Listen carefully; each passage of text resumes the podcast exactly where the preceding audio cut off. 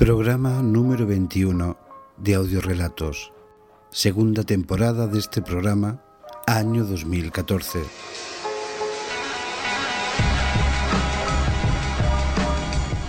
En esta ocasión vais a disfrutar de relatos de María José Moreno, Purificación Starly, Ed Gama y un objeto sonoro propio, musicalizado por supuesto.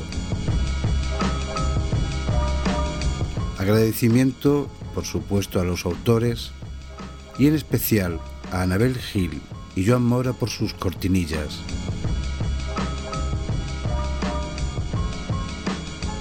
Y a las voces, por supuesto, y narraciones de Ignacio de la Concepción, Nora Bengoechea, Merche Lorca y a Bruno Nievas con su breve intervención. Estás escuchando Audiorelatos Podcast.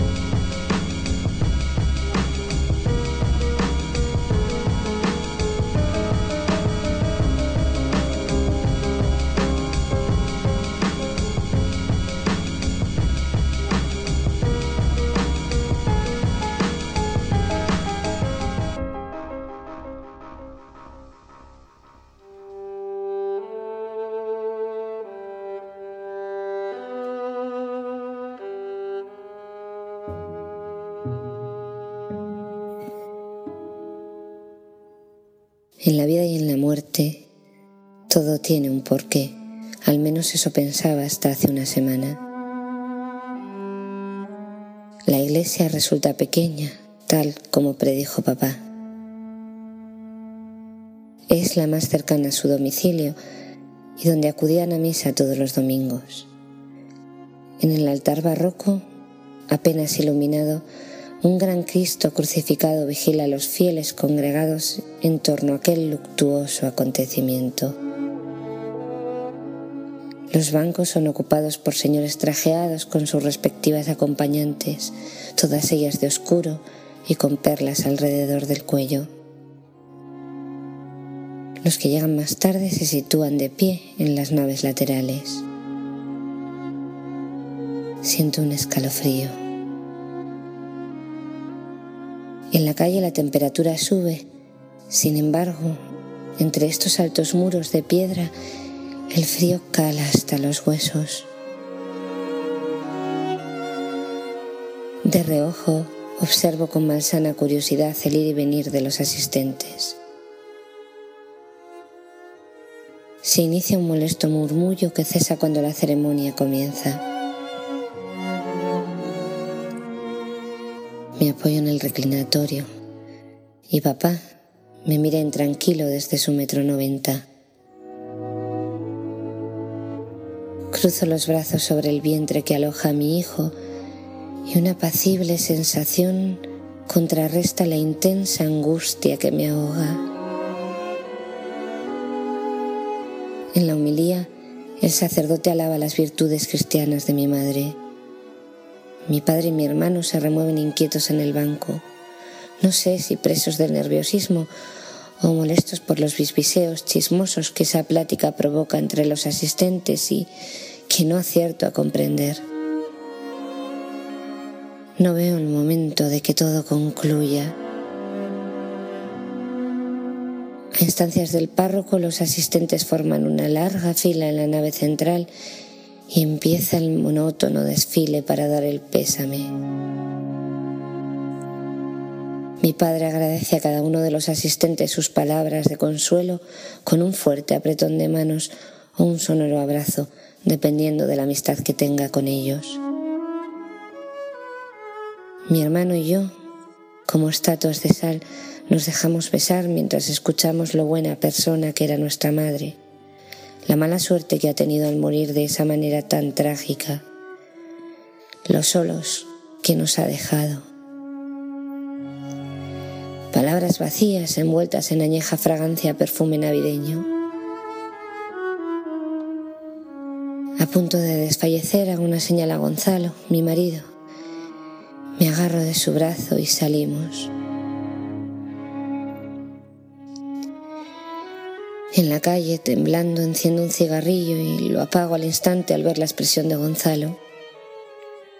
Le prometí que lo dejaría sin imaginar el inhóspito escenario en que se iba a desarrollar el teatro de mi cercana existencia.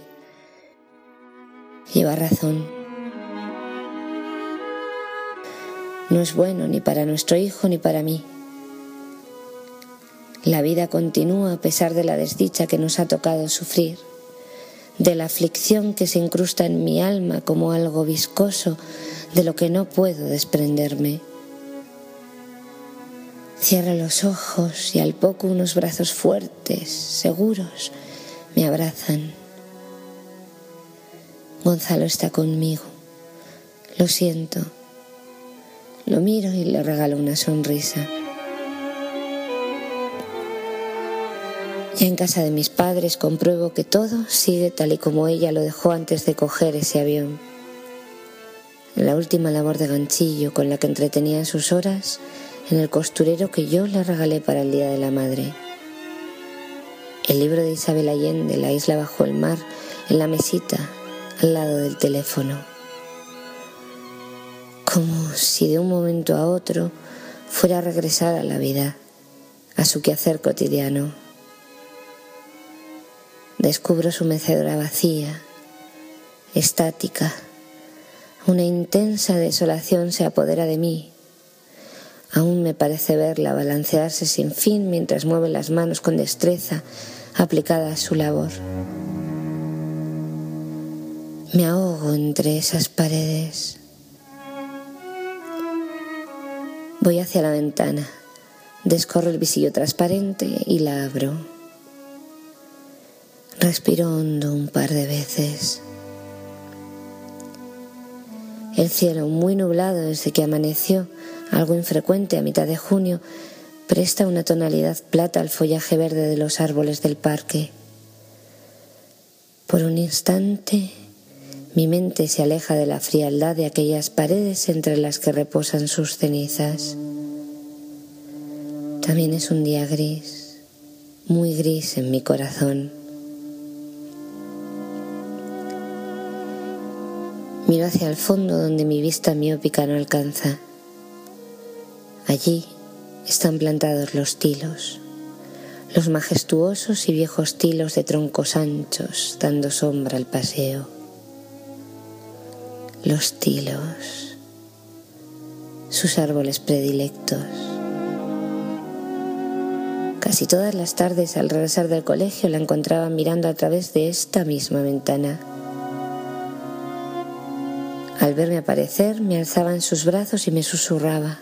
Mira a lo lejos, allí María. Y señalaba con el dedo a un infinito que mis ojos no lograban divisar. ¿Los ves? Esos árboles tan altos, los que están al fondo, se llaman tilos y como son enormes dan una gran sombra en el paseo. Un día te llevaré a jugar allí.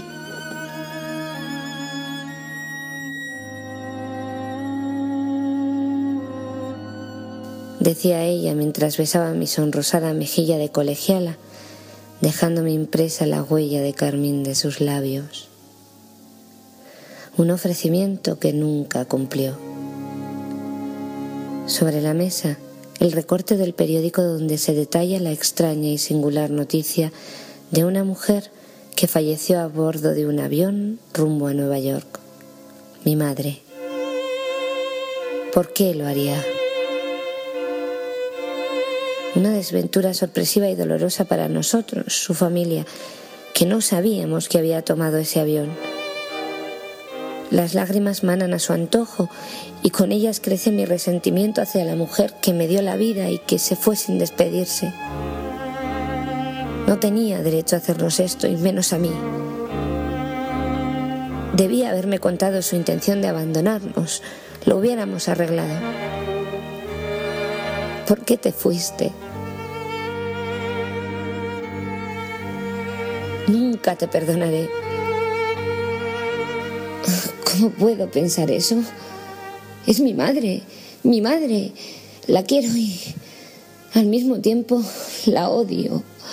No sé cuánto más de lo uno que de lo otro. En realidad sí lo sé. ¿Para qué engañarme?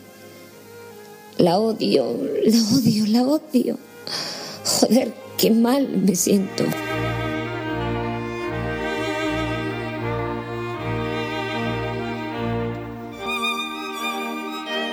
Han escuchado las primeras líneas de la novela Bajo los tilos, una obra de María José Moreno.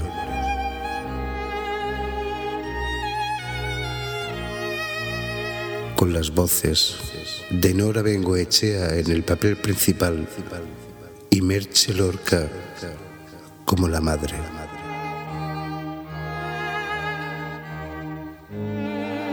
Edición y producción Felipe Valcárcel del podcast Audio Relatos.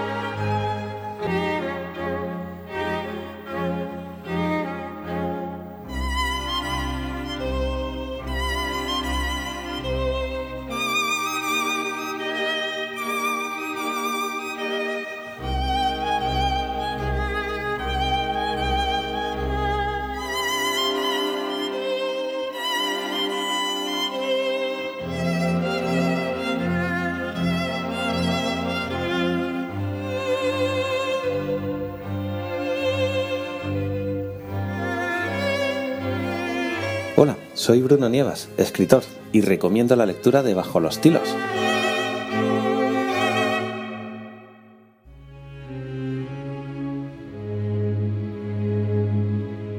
La frase de mi alma.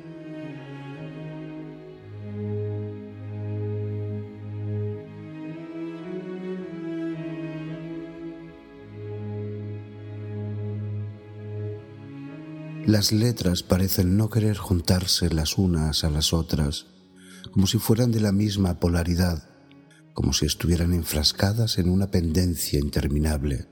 Me cuesta encontrar el concepto adecuado a cada pensamiento, a cada genialidad que se me ocurre. El viento mecía las hojas del árbol de la casa de enfrente, como si de un bebé en su cuna se tratase. Mi mente, cansada por el trajín de todo un largo día, llegan cientos de imágenes, representaciones pictóricas de ese relato que imagino bello, único, inédito, distinto a cuantos he escrito e incluso leído. Es el relato con mayúsculas, pero las imágenes no las puedo convertir en palabras me cuesta expresar con cierta claridad lo que veo en mi interior. Esas preciosas secuencias que piden salir a gritos y que como si de un animal encerrado se tratara, me golpean, me muerden, me arañan por dentro para poder escapar. Con una suavidad excesiva, con cariño, con la ternura propia de una madre a un hijo. Después de una hora, lo único negro sobre blanco que puedo reflejar no me gusta porque habla de mí, de mi tristeza, de la miseria de mi alma, de mis demonios. Mis ojos posaron entonces en mi jardín, yermo y vacío de vida, como mi alma rota por el desamor. Esas imágenes que yo, y solo yo, veo y que deseo tanto expresar se van juntando, superponiéndose unas a otras, amontonándose en mi mente, volviéndome loco y sacando de mí eso que nunca debí sacar, mi cólera. Maldita seas, le grito a la pluma que aprieto férreamente en mi mano derecha con la intención de tachar lo último escrito. No lo hago. Allí sigue indómita la frase de mi alma. Mi mano se desliza sola por el papel como si de un autómata se tratase, describiendo no las bellas imágenes amontonadas de mi mente, sino las horribles escenas de mi vida que, aunque estaban encerradas desde hacía bastante tiempo en lo más profundo de mi ser, ahora se deslizan con soltura por ese trozo de papel blanco níveo. Ojos que lloran ahora lo que no supe amar entonces. La ansiedad me sobreviene y los miedos me sacuden. Mi corazón late embravecido. ¿Qué ocurre? Pregunta mi desordenadamente. No puedo parar esta locura. Me respondo a mí mismo. Un sudor frío comienza a emerger por mi frente. Las gotas resbalan hasta mis ojos. La vista se me nubla. Pero, ¿qué más da si yo no escribo, si es mi mano la que se mueve al compás de los fantasmas de mi pasado? Una nueva estrofa aparece escrita ante mis ojos, clara y serena, tal y como yo la había visualizado hace un instante. ¿Cómo me gustaría convertirme en el viento que mece las hojas del árbol de enfrente para dejar helada y seca la tinta de la pluma que ahora escribe y que me atormenta? La pluma se desprende de mi mano, la mano se evapora, igual que el cuerpo que ya no existe y que ahora mece las hojas del árbol de enfrente.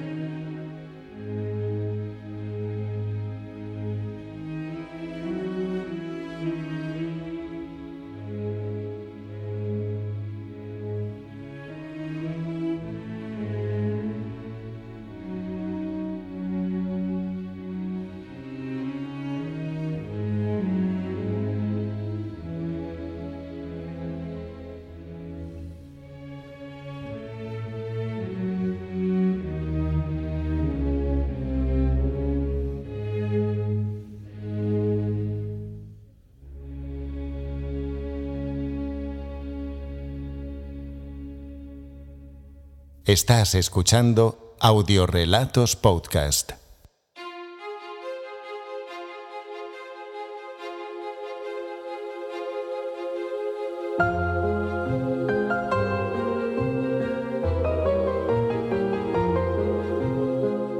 Orión y el frío por Edgama.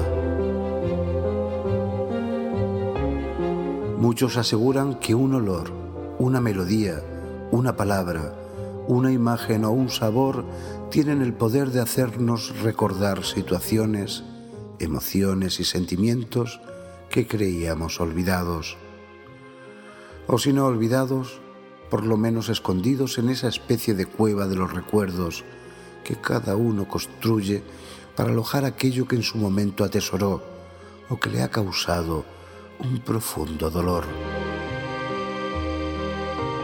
El caso es que esta mañana, cuando estaba a punto de subir a mi automóvil para dirigirme a mi trabajo, una mirada de reojo al horizonte me hizo notar la claridad del cielo que para esa hora se mostraba lleno de estrellas. Y ahí, justo ahí, a la altura de mis ojos, se desplegaba la constelación de Orión en su máximo esplendor. A simple vista distinguí el brazo que sostiene el mazo en actitud de ataque, el escudo levantado frente a Tauro y su cuerno Aldebarán, los tachones de la armadura y su favorito, el cinturón de Orión. Vino a mi memoria la escena de una película de Disney en la que tres personajes tirados sobre la hierba se preguntaban lo que podrían ser esas luces brillantes sobre sus cabezas.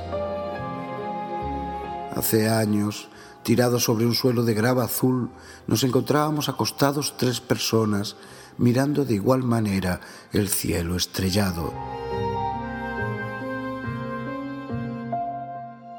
No eran ni Timón ni Pumba los que me acompañaban entonces, sino mi hermano mayor y mi madre, quien había preparado el suelo del patio de la casa, cubriéndolo cuidadosamente con la ropa y chamarras más gruesas que encontró para evitar que la grava nos lastimara el cuerpo, porque era un hecho que pasaríamos la noche recostados observando las estrellas. Ante mis ojos, la bóveda celeste aparecía inmensa, poderosa, imponente. Pasaron varias luces que trazaban una línea tenue en el firmamento y que mi madre llamaba estrellas fugaces. Me dijo que muchas personas creían que al pedir un deseo mientras una estrella caía, ese deseo se cumpliría, pero que no lo creyera porque ella había comprobado que no era cierto. Me enteré que algunas de las estrellas en realidad no eran estrellas, sino planetas, enormes y redondos planetas que flotaban en el cielo y se movían cambiando su posición durante el año, y que el lugar donde vivíamos también era un planeta. Me asombraba cómo mi madre enlazaba las estrellas entre sí con líneas imaginarias como en los juegos de puntos de los diarios, en los que después de unirlos con el lápiz revelaban un dibujo escondido. Esa noche vi cazuelas, osos, perros, carros y todo tipo de figuras, pero la que más me impactó fue Orión. Me parecía grandioso, imponente.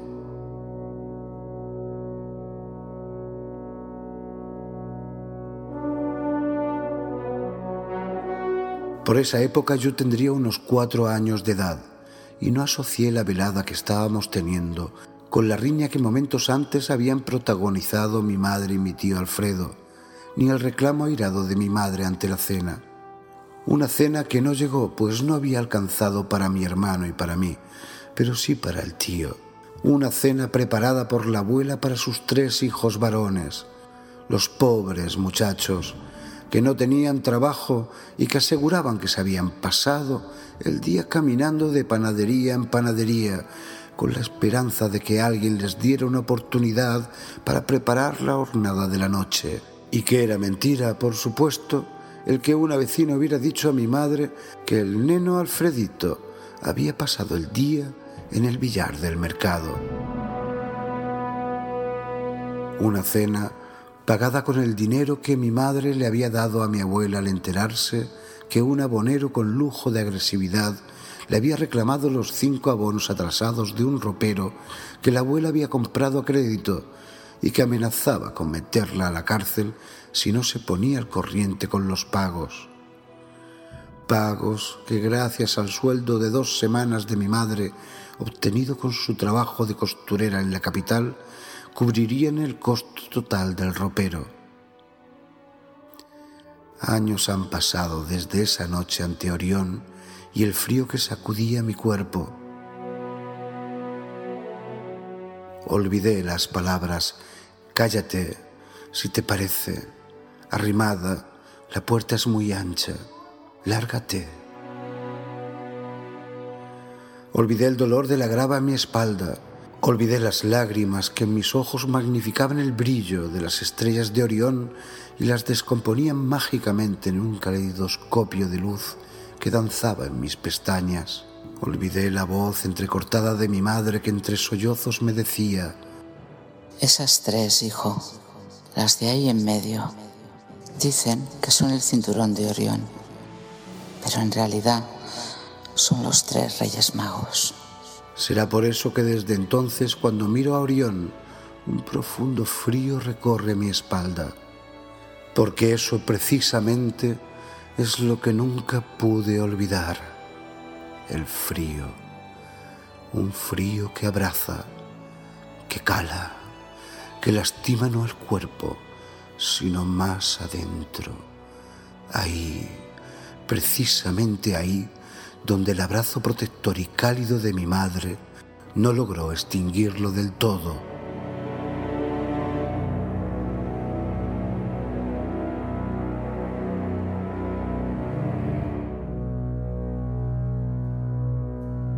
Audiorelatos Podcast.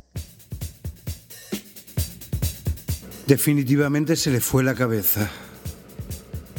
Acarició el mango de la hacha.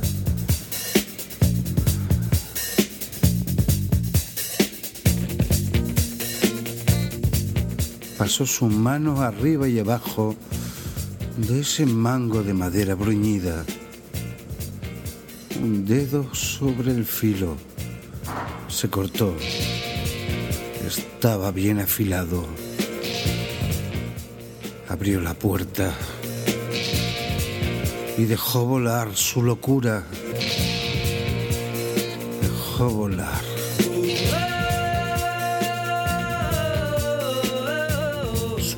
Su atargo de todo.